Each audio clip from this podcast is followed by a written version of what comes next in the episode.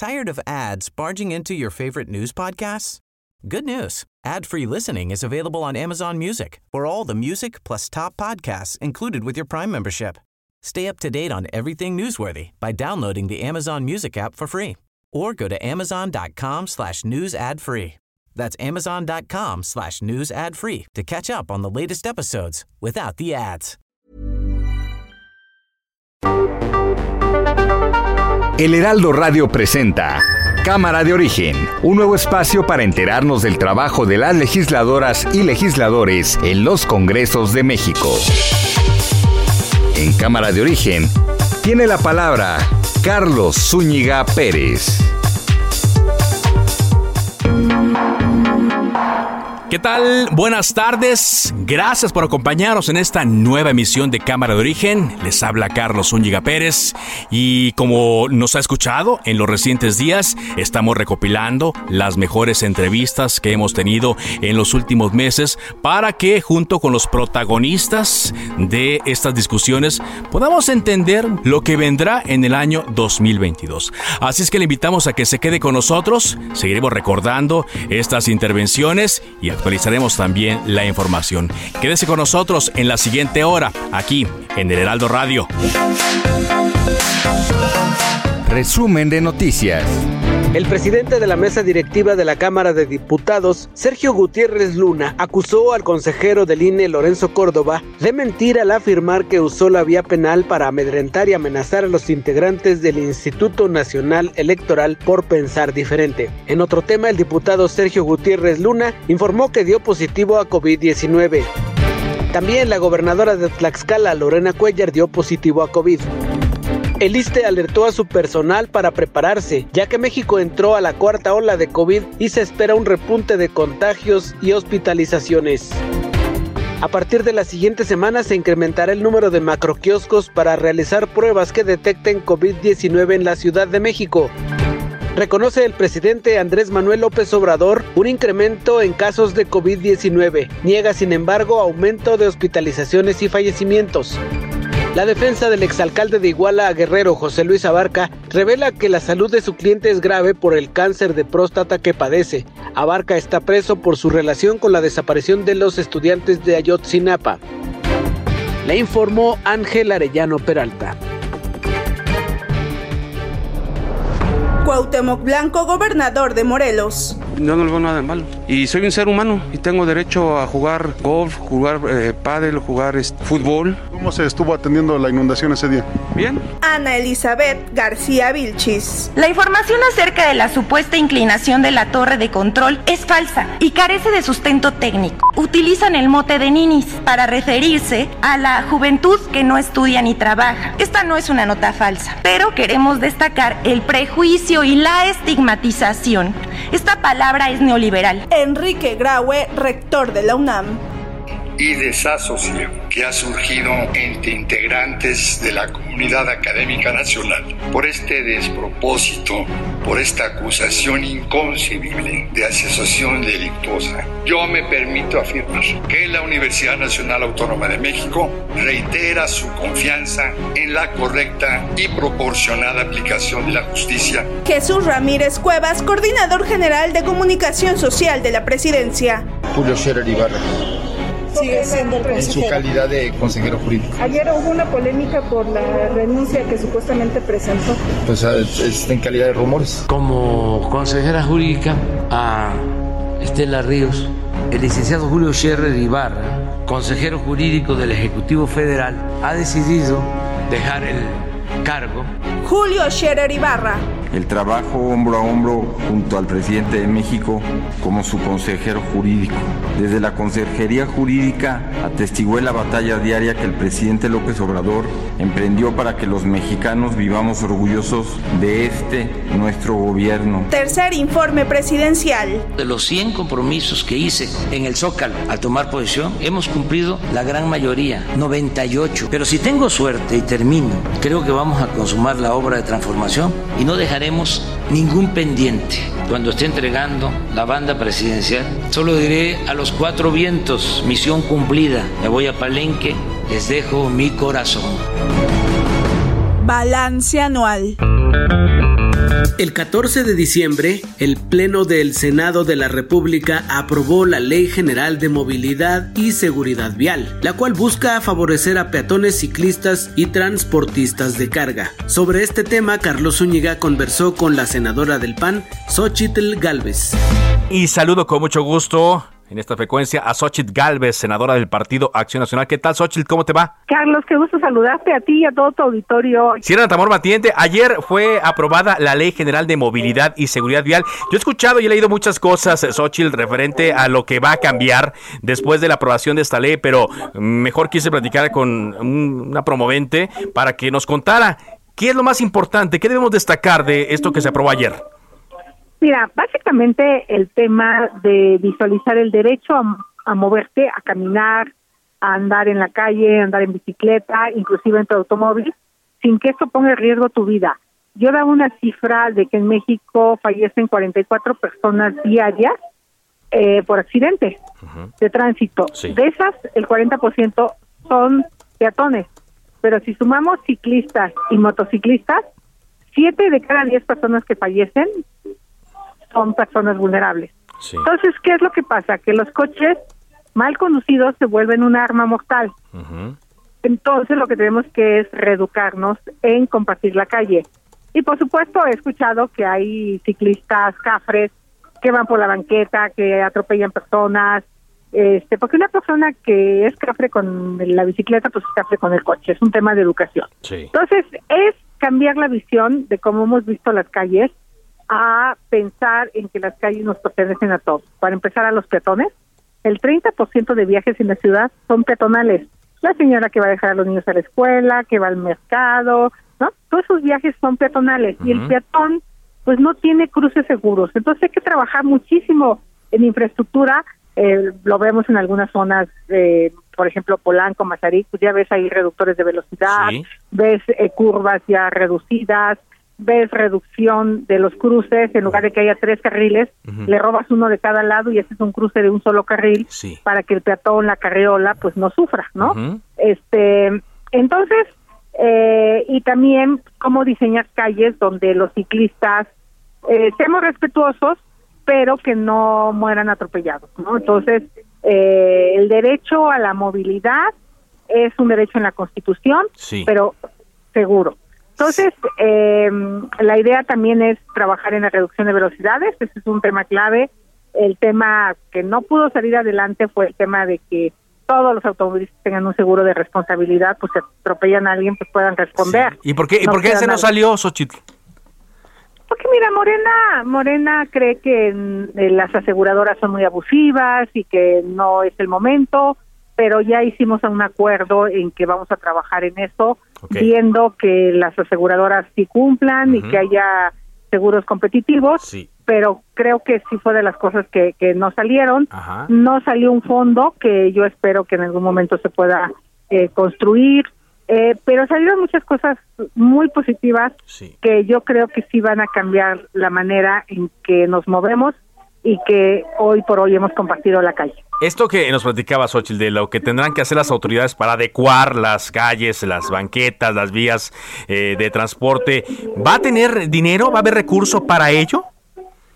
Mira, yo como alcaldesa tenía recursos, nada más es en qué los pones. Sí. Eh, por ejemplo, sí traía todo un programa de corte de raíces, eh, porque las raíces de los árboles levantan las banquetas, claro, ¿no? sí. Hay, veces que están más, ¿no? las banquetas para las raíces que para la gente.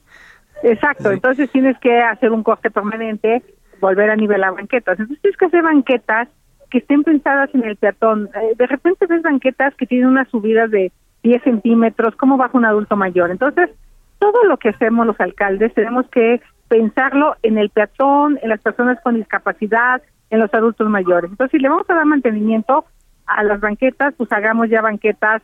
Eh, siempre hay que pensar que un motor tiene la fuerza para subir. Entonces la rampa debe ser para el coche, no para el peatón, ¿no? Este, eh, eso y luego eh, también eh, cuando damos mantenimiento a las calles, pues hay que empezar en, en cruces seguros, ¿no? Entonces creo que es como el dinero que tienes en infraestructura, irlo repensando cómo lo gastas. O sea, no hay recursos adicionales suficientes pero yo por experiencia te digo, si hay recursos para mantenimiento que podemos emplear de mejor manera. Sigue haciendo falta que el gobierno ponga un fondo este para temas mucho más importantes como es el transporte público. O sea, no vamos a dejar el coche mientras no haya suficiente transporte público. Eh, entonces ahí pues sí también es dejar de pensar en construir segundos pisos porque nunca vamos a terminar, no, eh, nunca va a haber suficientes segundos pisos y empezar a pensar en metrobús, en metro, en ciclovías, para que y eso sale más barato que esos segundos pisos. Entonces es como pensar las ciudades desde una visión distinta y no como lo habíamos pensado siempre que era segundos niveles, más carriles, no, pero todo pensado en el coche. Ahora, tenemos que pensar en el peatón y el ciclista. Claro, ahora también hay obligaciones para el ciudadano, ¿no? Además de, las autoridades. Está el tema de, de, la alcoholemia, ¿no? Que eso pues es una, una convicción personal y es una convicción de, nosotros, es decir, un comportamiento que no tenemos que cuidar. El tema del, del cinturón de seguridad, ¿no? Que también necesitamos que alguien ande detrás de nosotros para que nos pongamos el cinturón, ¿no? Cosas de ese tipo. Y... El tema de cruzarte en los cruces seguros. Exacto. O sea, no te puedes cruzar en cualquier parte de la calle, pero que tampoco te pongan un cruz cada kilómetro, ¿no? O sea, no manches. O sea, eh, eh, entonces es como que haya, eso fue una discusión en una calle de la Ciudad de México, porque nos escucha en otro lado, en la calle de Puente de Alvarado, donde los cruces estaban cada 200 metros. Entonces ahí se opusieron y abrieron cruces cada 50 metros. Eso está bien para que pueda la gente cruzar a pie y no ande cruzando a la mitad del camino eh, que era muy común. Bueno, en, afuera de, del Auditorio Nacional murió gente atropellada. Sí, exacto. ahora ya hay cruces marcados, muy claros, que eso es lo que se tiene que hacer, porque salían del concierto y la gente se atravesaba distraída y, falleció gente afuera del Auditorio Nacional. Todo eso es lo que tenemos que pensar al diseñar la ciudad muertes muy, muy evitables, ¿no? Por no ponerles otros calificativos. Ahora, Xochitl, muchas personas piensan que todo esto se, va a solucionar a la hora de poner multas, tanto al automovilista como al peatón, como al ciclista, por ejemplo.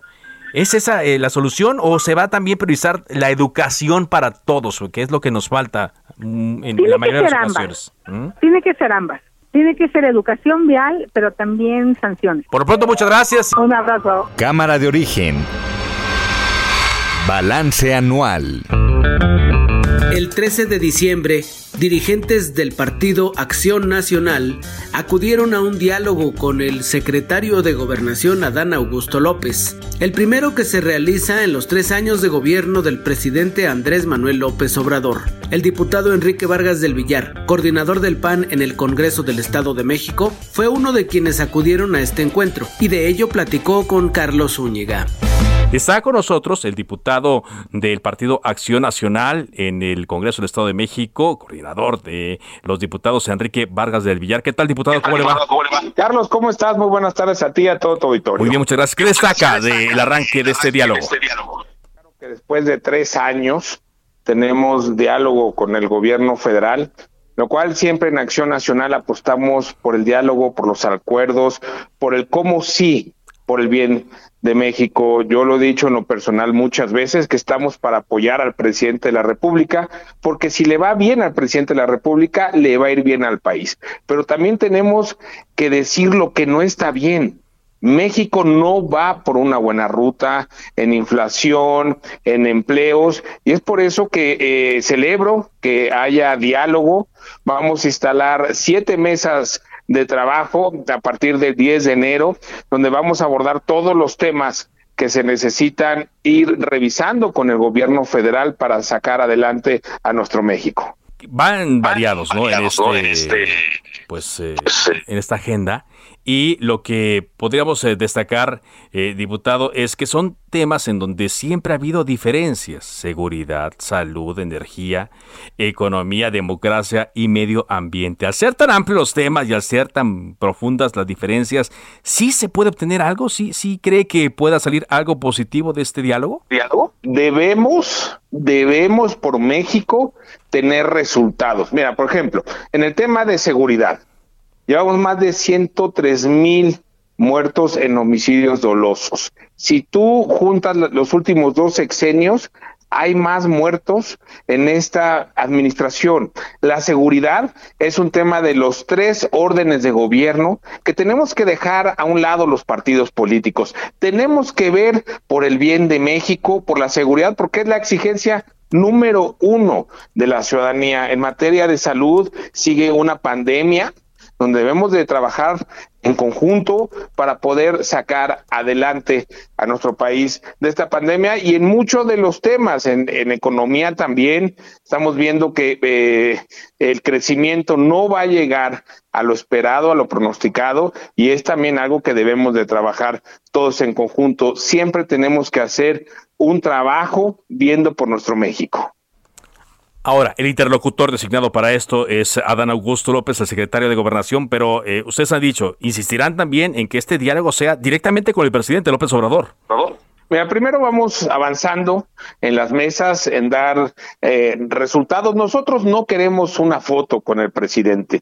Nosotros lo que queremos son resultados con la Secretaría de Gobernación, que es la encargada de llevar toda la política interior del país y como son diversos temas, pues él es el encargado de llamar a estas mesas a los diferentes secretarios. Ya después, si hay una reunión con el presidente de trabajo, lo quiero dejar muy en claro, no una fotografía, no, una reunión de trabajo sería muy positivo para el país.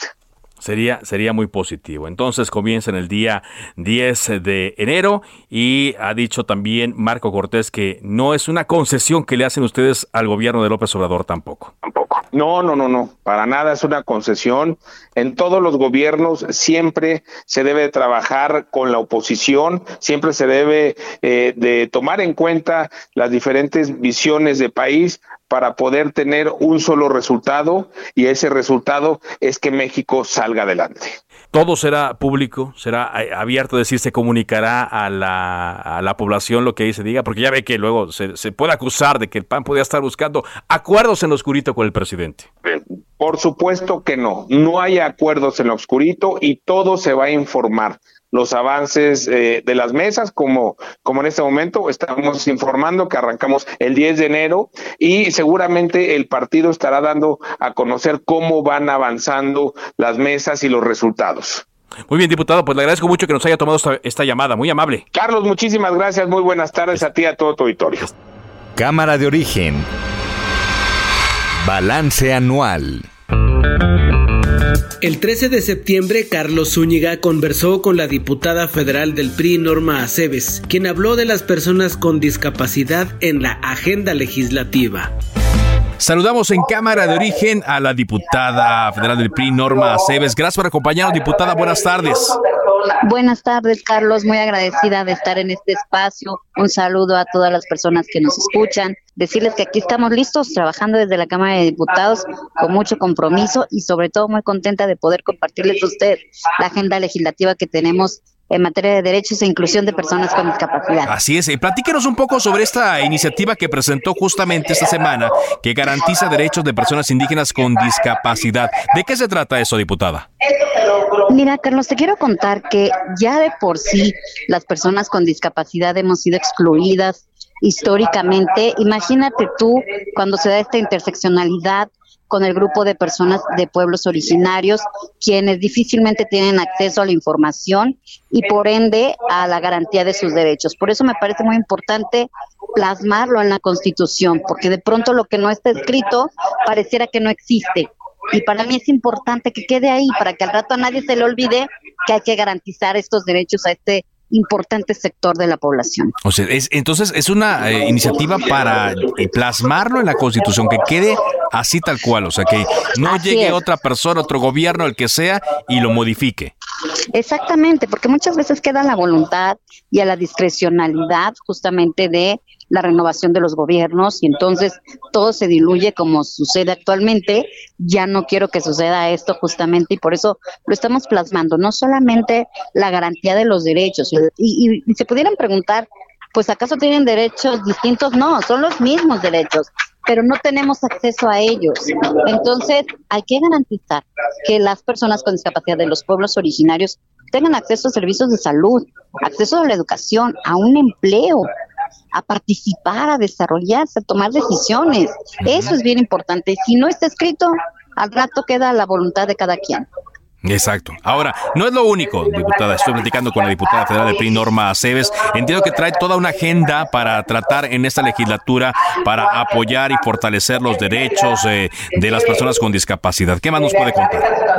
Mira, te quiero contar, eh, ahorita llevamos muy pocos días de sesiones, pero ya presenté dos iniciativas, esta que te estoy comentando ahorita, pero también ya presentamos una iniciativa que le otorga atribuciones a los gobiernos municipales para que realicen acciones de accesibilidad en parques, en jardines, en escuelas, en todos los espacios públicos. Es muy importante, Carlos. Te quiero contar, si no hay accesibilidad, si no hay un transporte accesible, si las calles, las banquetas, los espacios no tienen estas condiciones de accesibilidad, las personas con discapacidad no podemos llegar a ningún lado.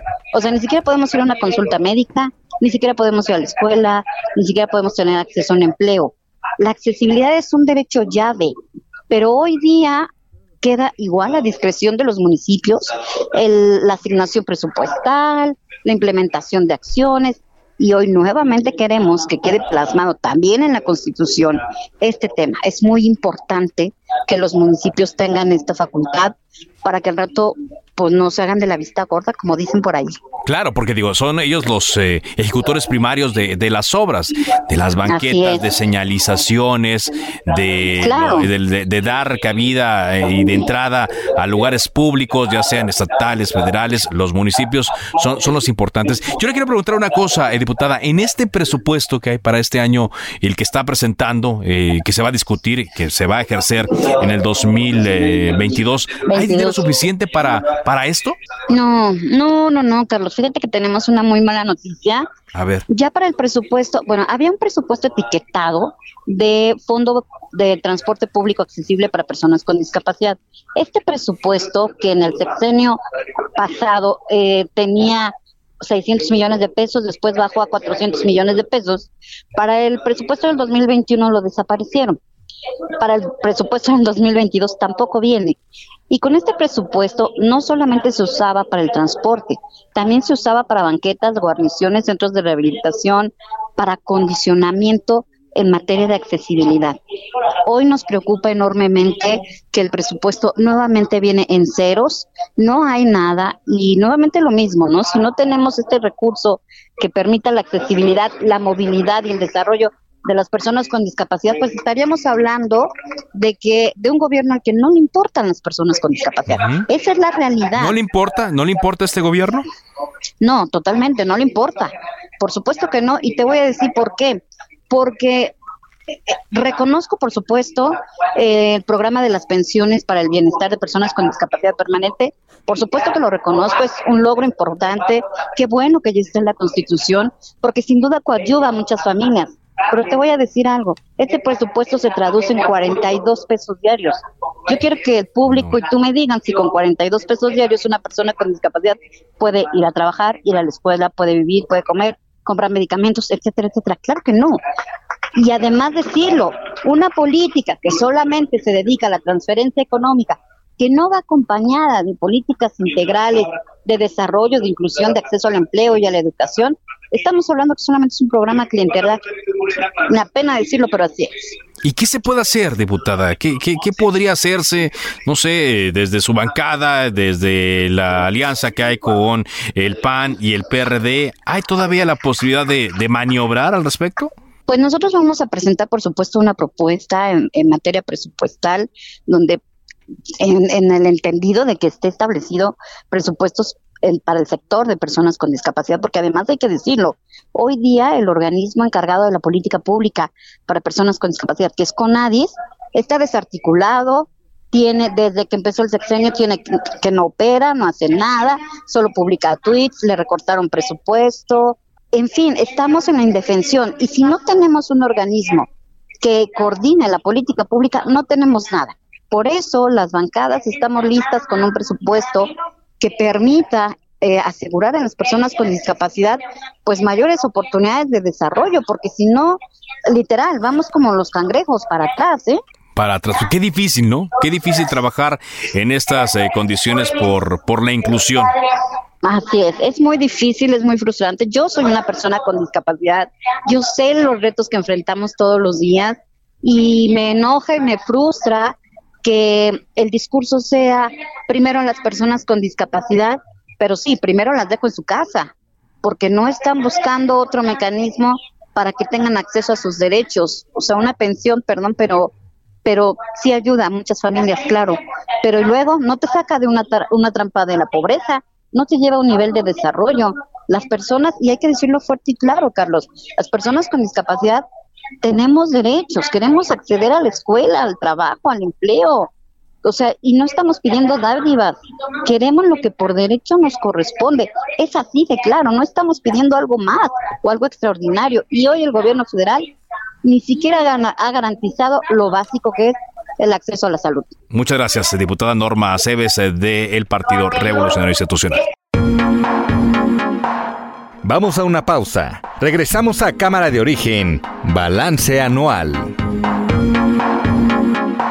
Ya estamos de regreso. Cámara de Origen, Balance Anual.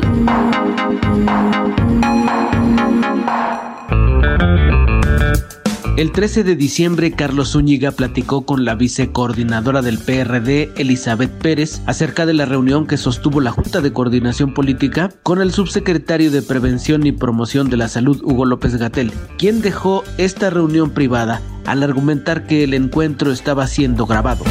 Justamente está con nosotros la vicecoordinadora del PRD en San Lázaro, Elizabeth Pérez. Gracias por acompañarnos. ¿Cómo está, diputada? Bien, Carlos, buena tarde. Buena tarde a ti y a todo tu auditorio. A ver, pues eh, cuéntenos, ¿qué, ¿qué fue lo que pasó el día de hoy en esta comparecencia y, y, por qué terminó así de esta, de esta manera, diputada? Pues mira, lo cierto es que eh, la Junta de Coordinación Política, en un afán de avanzar en lo que tiene que ver políticamente con el trasfondo de salud, en lo particular con el tema de la pandemia,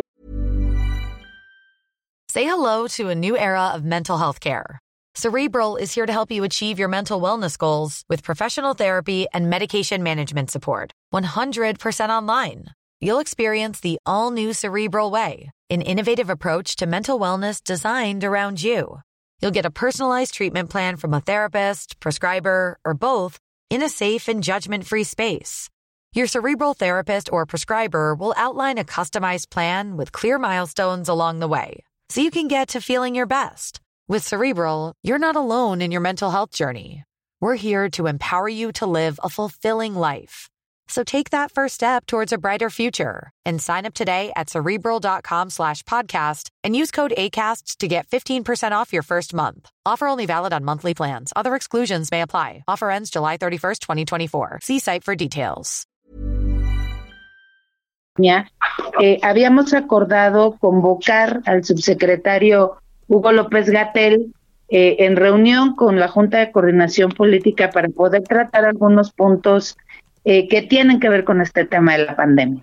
Justo acabábamos de terminar de escuchar todo lo que López Gatel tenía la posibilidad de decirnos, no le pusimos ningún límite de tiempo, dejamos que se explayara libremente este, y eh, eh, terminando esto, cada uno de los grupos parlamentarios íbamos a hacer un primer posicionamiento, la posibilidad de hacer algunas preguntas.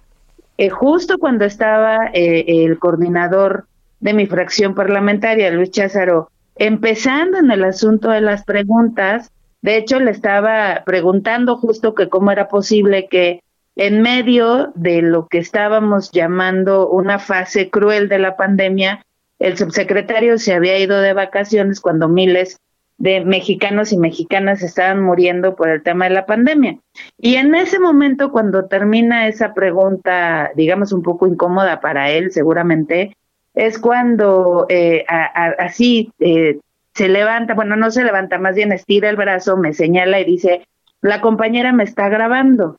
Eh, de entrada, eh, lo que se hizo fue decirle, a ver, de entrada no somos compañeros, pues tú eres un funcionario público, yo soy una diputada federal, y es falso total y absolutamente lo que estás planteando, porque yo lo que estaba haciendo era leyendo justo eh, todas las recomendaciones que hace la Organización Mundial de la Salud al respecto de utilizar mascarilla o cubrebocas, ¿no?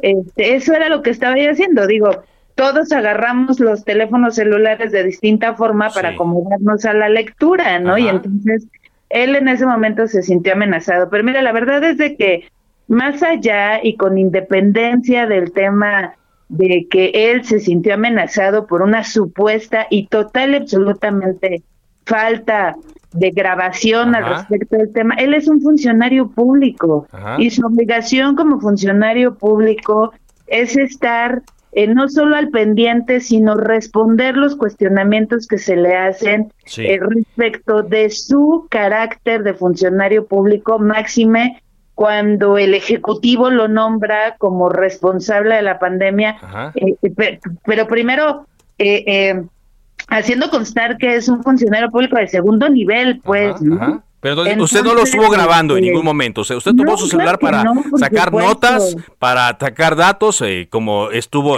quizá el, varios diputados sacados. Nos consta porque el diputado Jorge Álvarez Maynés de Movimiento Ciudadano pues estuvo tuiteando parte de lo que ocurría ahí en la sesión, pero usted en ningún momento dice lo grabó. Fue un pretexto, como usted lo menciona en su cuenta de Twitter. Puro pretexto, puro pretexto para no querer contestar lo que en realidad a la ciudadanía le interesa, a lo que la ciudadanía tiene la necesidad de preguntarle, porque además las preguntas incluso se le dijeron, a ver, nosotros, nosotras no vamos a preguntar absolutamente nada que tenga que ver con un tema político, nos vamos a preguntar lo que hemos escuchado en la calle de la ciudadanía que se nos acerca, son estas preguntas. Se nos acusa de que se le injurió, de que se le violentó, pues no, no se le puede violentar cuando es su responsabilidad decir la verdad y contestar a lo que se le pregunte por parte de eh, eh, quienes representamos a la ciudadanía y más aún con el voto que representamos a la ciudadanía que somos las y los legisladores, ¿no?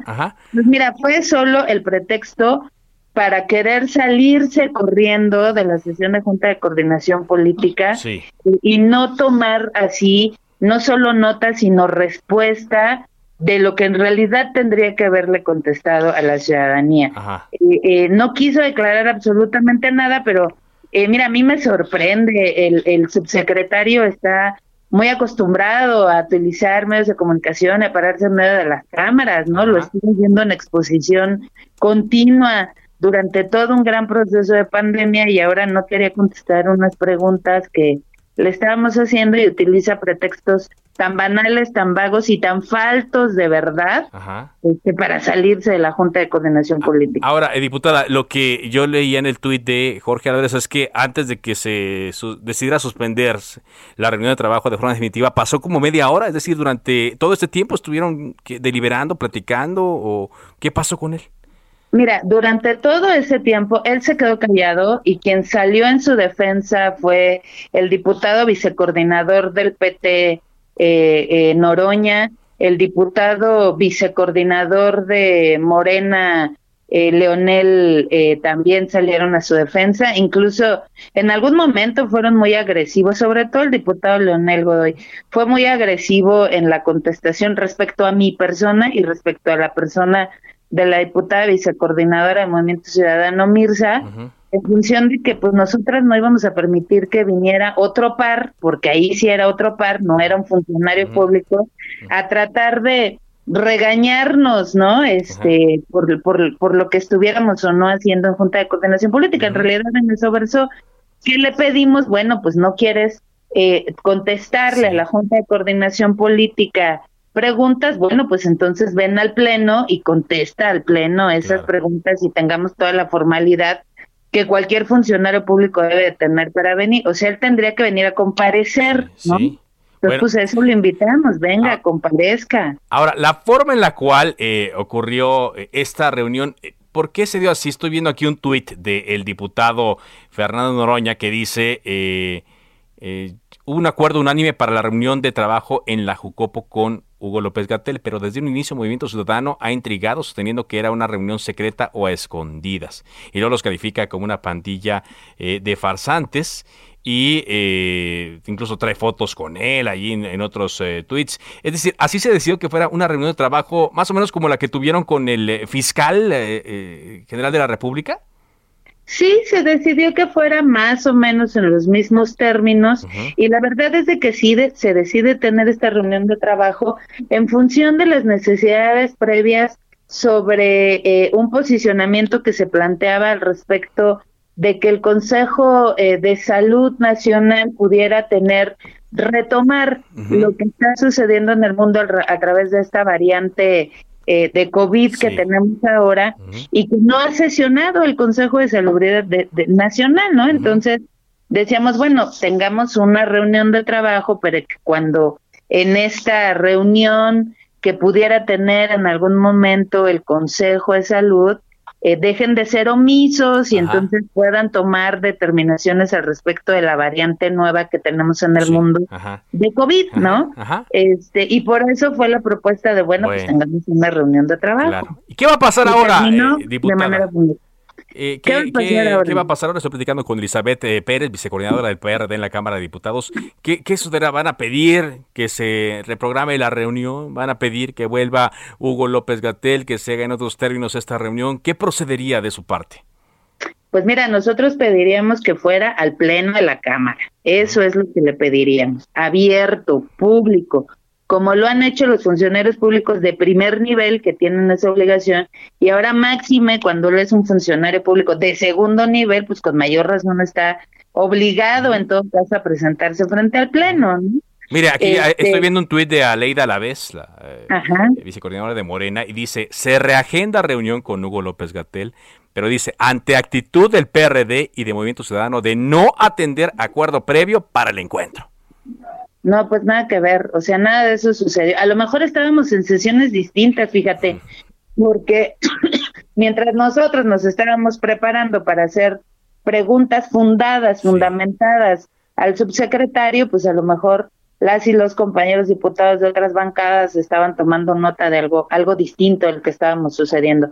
Que dijimos que vuelva a venir, sí, pero que venga al pleno, que venga a discutir, a dialogar eh, a presentar sus argumentos a las y los diputados de esta 65 legislatura y que le haremos con todo respeto las preguntas que estábamos planteando hacérselas en Jucopo, que eran con todo respeto, ahora se las haremos frente al Pleno y no son nuestras, insistimos, que son las preguntas de la ciudadanía que tienen mucho interés en escuchar la parte de Hugo López Gatel fuera de la comodidad que le pueda dar el Ejecutivo para contestar al respecto del manejo de la pandemia.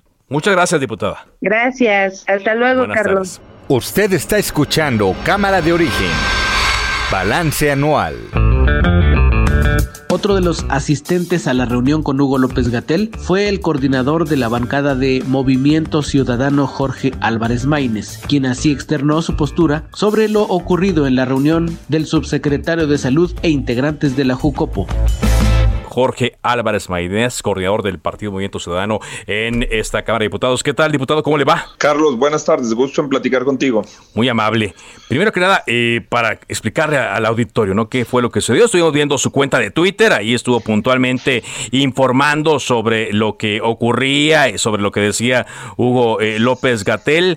Pero después de no sé cuántos minutos se tuvo que suspender esta reunión de trabajo, diputado. Así es, este Carlos. Pues mira, básicamente el señor expuso su monólogo, el mismo que ha venido repitiendo, que es inconsistente, contradictorio, eh, insensible. Eh, después de que él terminó su exposición, eh, apenas iba a iniciar el posicionamiento de los grupos parlamentarios. Y cuando estaba exponiendo el, el coordinador del PRD, él lo interrumpió, lo atajó. Eh, eh, le dijo que su compañera, así se refirió a ella, la vicecoordinadora del PRD, estaba grabándolo y pues bueno, eso desató una polémica que terminó porque Morena y sus aliados decidieron suspender la reunión, que nunca, nunca debió de ser privada. Eh, estimado Carlos, los temas que trata el Poder Legislativo son temas de interés público. Nosotros planteamos ayer, eh, la semana pasada, formalmente que fueran temas públicos y nunca debió de ser privada. Nunca debió ser privada, aunque decíamos, ya eh, están haciendo costumbre esta modalidad, ¿no? Como ocurrió con la del fiscal general de la República. Pues es que la verdad es que hay muchas cosas que se están haciendo una mala costumbre en el país y particularmente en la Cámara de Diputados, donde la verdad deja mucho, mucho que desear el, comportamiento. Entonces, eh, lo que usted estaba tuiteando, eh, diputado, eh, a través de su cuenta arroba Álvarez Maínez, eran sus, sus réplicas al, al posicionamiento inicial de Hugo López Gatel apenas. Pues eh, sí, yo estaba dando cuenta de lo que él estaba diciendo sí. y, estaba ahí compartiendo. Yo no creo ni me voy a prestar nunca, eh, Carlos, a darle la espalda a la gente. Yo, eh, mucho menos cuando tú estás en tu carácter de servidor público teniendo una reunión y mucho menos cuando se trata un tema tan importante como la pandemia y la nueva variante eh, Omicron de COVID que tenemos ahora y que es un riesgo latente para la salud pública.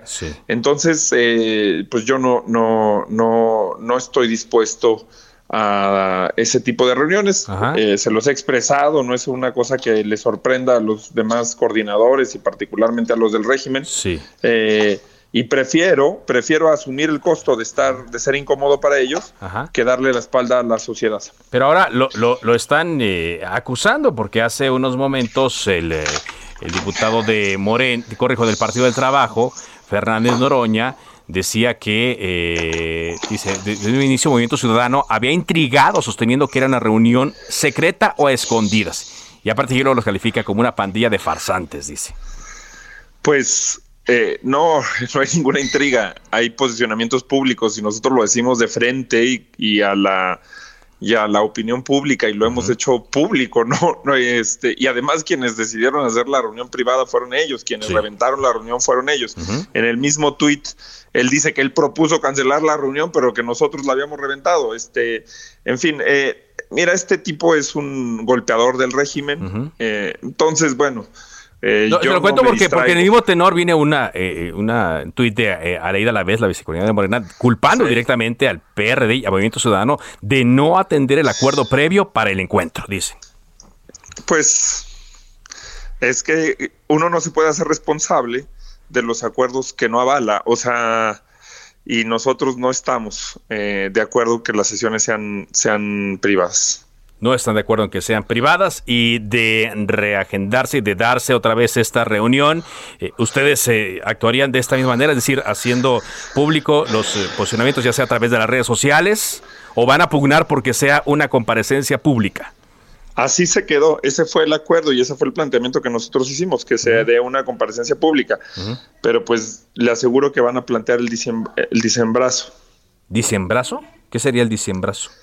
Pues irse de vacaciones y que ya no haya comparecencia, se lo aseguro. Pues Muy bien. Eh, diputado, eh, estoy platicando con Jorge Álvarez el coordinador de Movimiento Ciudadano. Más temprano usted había hecho también una acusación por la forma en la cual su partido Movimiento Ciudadano eh, había quedado excluido de la comisión permanente. ¿Qué fue lo que pasó allí, diputado? Pues mire, este, mira Juan, Carlos. que se le entregue, no es una pizza. Este, Perdón. No, al contrario, adelante, adelante. Sí. Este, no, hemos comido, bueno, no, me, sí, me imagino, por esa, estuvo largo. este, eh, y, y ya, este, estamos en eso. Pero mire, no, eh, es parte de la misma cosa, Carlos. Ajá. Eh, la verdad es que a la hora de lo importante se comportan igual. Y, pues sí, evidentemente la comisión permanente tiene la obligación de ser representativa, de ser plural. Y esa representatividad se daba si Morena y sus aliados tenían 10 espacios de los 19 que tiene la comisión permanente, la Cámara de Diputados en la comisión permanente, y al resto de las fuerzas políticas nos correspondían 9. A Movimiento Ciudadano sin duda le correspondería un espacio eh, en, en, en la comisión permanente. ¿Qué hicieron? Pues pues quitarnos ese espacio, dárselo a Morena y a sus aliados, entonces ahora ellos van a tener 11 contra 8 cuando eso no es representativo conforme a la integración. ¿Y por qué lo llama usted una eh, traición de la oposición en San Lázaro? Pues porque ellos hicieron campaña diciendo que eran los acérrimos enemigos de Morena y del régimen y que de ninguna manera iban a, a aceptar pero lo que han hecho una y otra vez en la integración de las comisiones, en la ley orgánica de la Fuerza Armada de México, en los temas sustantivos, en la reforma del Poder Judicial, ha sido más bien colaborar con el régimen y el gobierno y darle la espalda a los ciudadanos. Eh, pues es una tradición porque la pluralidad implica que se respete el espacio del movimiento ciudadano. Por eso es una tradición. Un castigo, también dice usted, a, Movimiento Ciudadano. Sí, sí, eh, por supuesto que no les gusta la actitud crítica, la actitud de diferenciación que ha tenido Movimiento Ciudadano, pero bueno, este, como le explico, Carlos, yo me debo a la gente que cree en una tercera alternativa y yo no puedo actuar de, otra manera, eh, pero es una cosa que ellos van a lamentar, porque además eh, jurídicamente está mal hecho el acuerdo y lo vamos a impugnar y vamos a, vamos a combatir este tema. Muy bien, pues muchas gracias, diputado. Lo dejamos para que ya coma finalmente después de esta jornada amplia. nosotros aquí vamos a avanzar también el programa, pero le agradecemos mucho el que nos haya aclarado bien lo que sucedió el día de hoy, tanto en la reunión en la Jucopo como en este tema de la Comisión Permanente. Muchas gracias. Gracias a Jorge Álvarez Maynés, el eh, coordinador de los diputados de Movimiento Ciudadano. Cámara de Origen. Balance anual. El 21 de diciembre, Carlos Zúñiga conversó con la senadora de Morena, Marta Guerrero, quien narró a los micrófonos del Heraldo Radio la experiencia que vivió días antes, cuando fue baleada la camioneta en la que se dirigía a la toma de protesta de la presidenta municipal de Temoaya, Estado de México, Nelly Rivera. Está con nosotros eh, la senadora de Morena, eh, Marta Guerrero. Gracias por acompañarnos. ¿Cómo está? No, antes que nada, muy buenas tardes y Gracias por permitirme un ratito aquí en tu espacio, Carlos. No, al contrario, porque sí, qué, susto, ¿no? Eh, eh, senadora, ¿qué es lo que recuerda de ese momento?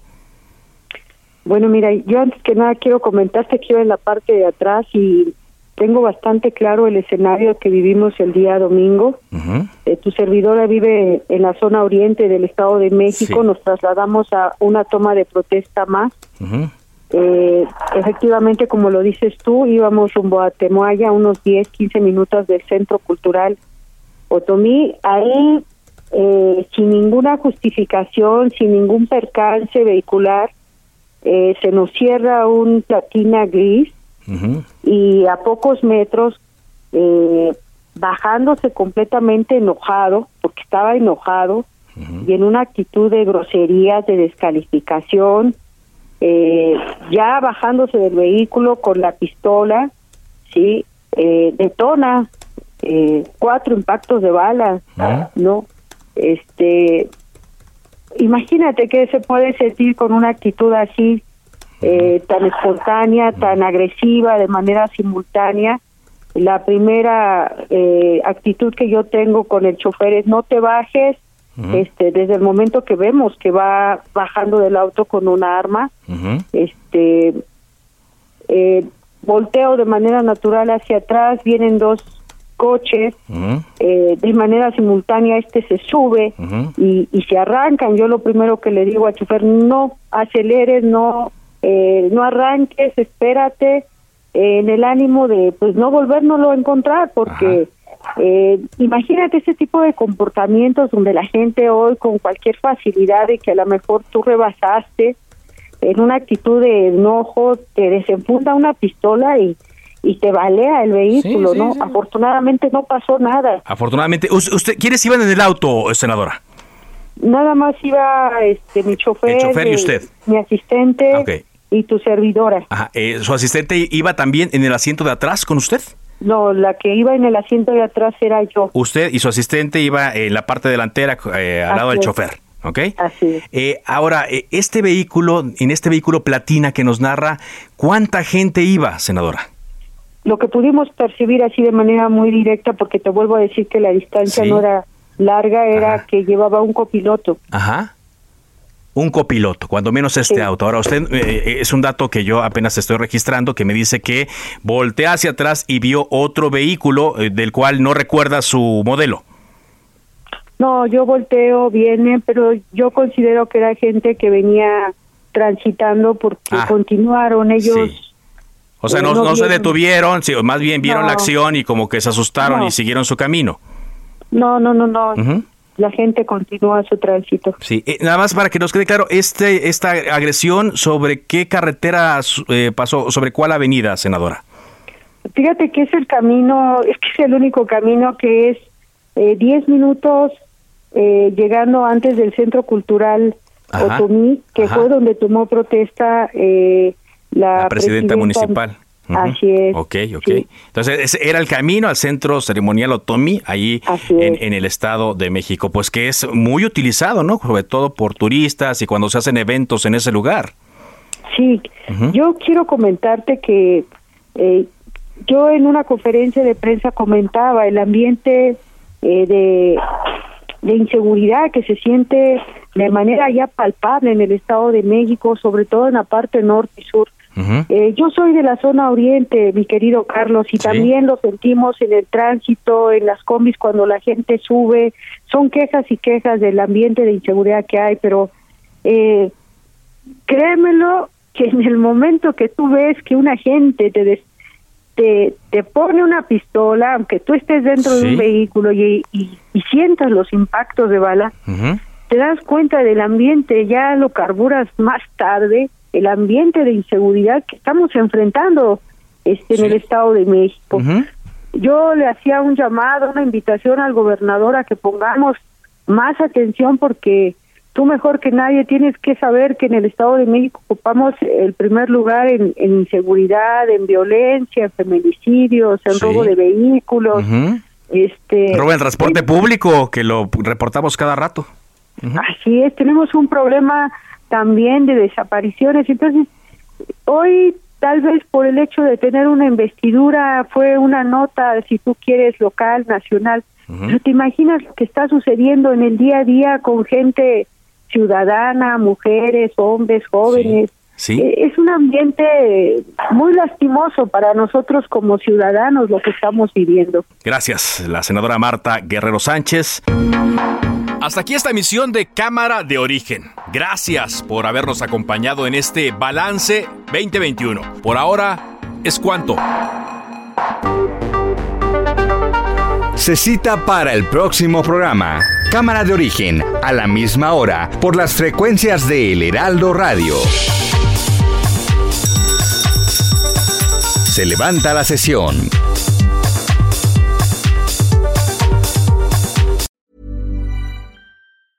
Tired of ads barging into your favorite news podcasts? Good news. Ad-free listening is available on Amazon Music for all the music plus top podcasts included with your Prime membership. Stay up to date on everything newsworthy by downloading the Amazon Music app for free or go to amazon.com slash news ad free. That's amazon.com slash news ad free to catch up on the latest episodes without the ads.